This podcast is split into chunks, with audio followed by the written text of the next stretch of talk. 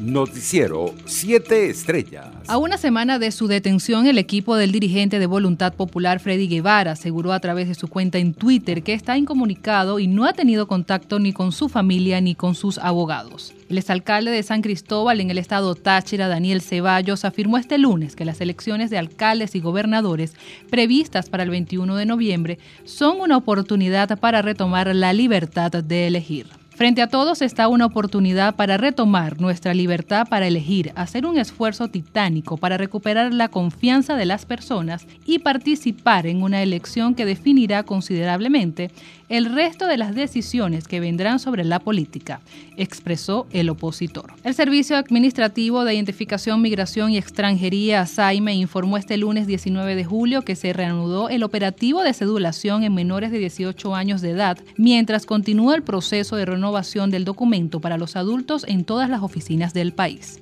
A través de su cuenta en Twitter, el SAIME informó que durante la semana de flexibilización decretada por el Ejecutivo, en el contexto del esquema 7 más 7, que aún es evaluado para determinar si se elimina o no, se atenderá por el terminal de número de cédula.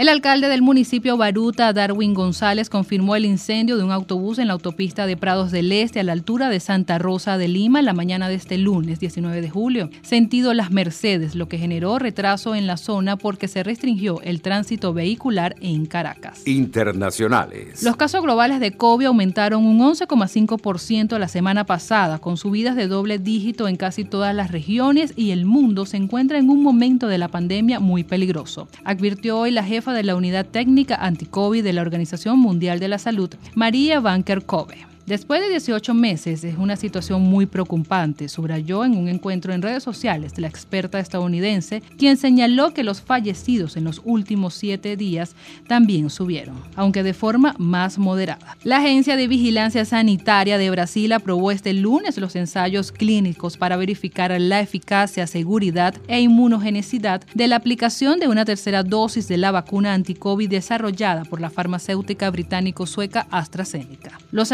que gobiernan Nicaragua desde hace 15 años festejaron este lunes el 42 aniversario del triunfo de su revolución en medio de un clima preelectoral apocado por el arresto de los principales líderes opositores, entre ellos seis aspirantes presidenciales que pretendían disputarle el poder en las urnas al mandatario Daniel Ortega el 7 de noviembre. Las celebraciones partidarias iniciaron el domingo con una fiesta nocturna en la Plaza de la Fe de Managua, una explanada junto al lago Solotlán, donde la pandemia del COVID-19 no detuvo a miles de personas que se aglomeraron para bailar, comer y beber, entre juegos pirotécnicos y sones revolucionarios emitidos desde enormes parlantes. Al menos 15 personas murieron y 48 resultaron heridas por la explosión de un artefacto de fabricación casera en un mercado de la capital iraquí, un día antes de la gran fiesta de Eid al-Had o del sacrificio, cuando los musulmanes compran cabezas de ganado o carne para celebrar. Un capitán de la policía iraquí, Abdallah al-Suseini, informó a EFE que de la explosión provocó también daños en el mercado y que el número de víctimas puede aumentar. Los migrantes venezolanos en Chile rozan el medio millón de personas y son el 41% total de los inmigrantes que residen en el país, según los datos de la encuesta de caracterización socioeconómica nacional del año 2020. En el sondeo de la CACEN de 2017 se hablaba cerca de 187 mil personas, que equivalía